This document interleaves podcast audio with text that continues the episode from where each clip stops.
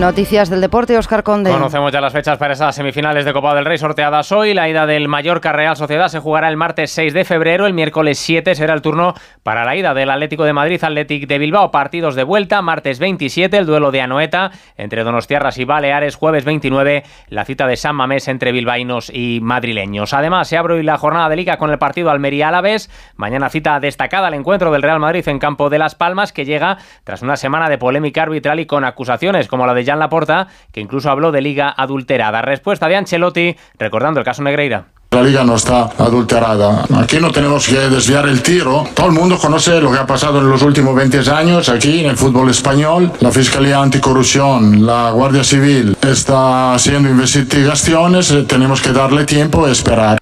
No podrá contar el italiano con el sancionado Bellingham para esa visita a Las Palmas, mientras que el Barcelona suma sus bajas por lesión, la de Valde, para recibir mañana al Villarreal en un duelo al que llega cuestionado. Tras los últimos resultados, el técnico Xavi Hernández. Siempre valoramos en, este club a las personas cuando empiezan a, marcharse. Solo te digo lo que los dirigentes me dicen a mí, que es total confianza, que me olvide de, de no continuar, que esto es un proyecto Además, la Comisión de Apelación de FIFA ha ratificado la inhabilitación de Luis Rubiales durante tres años. En Inglaterra, Jurgen Klopp ha anunciado su marcha del Liverpool al término de la presente temporada. Y en tenis tenemos ya servida la final masculina del Open de Australia.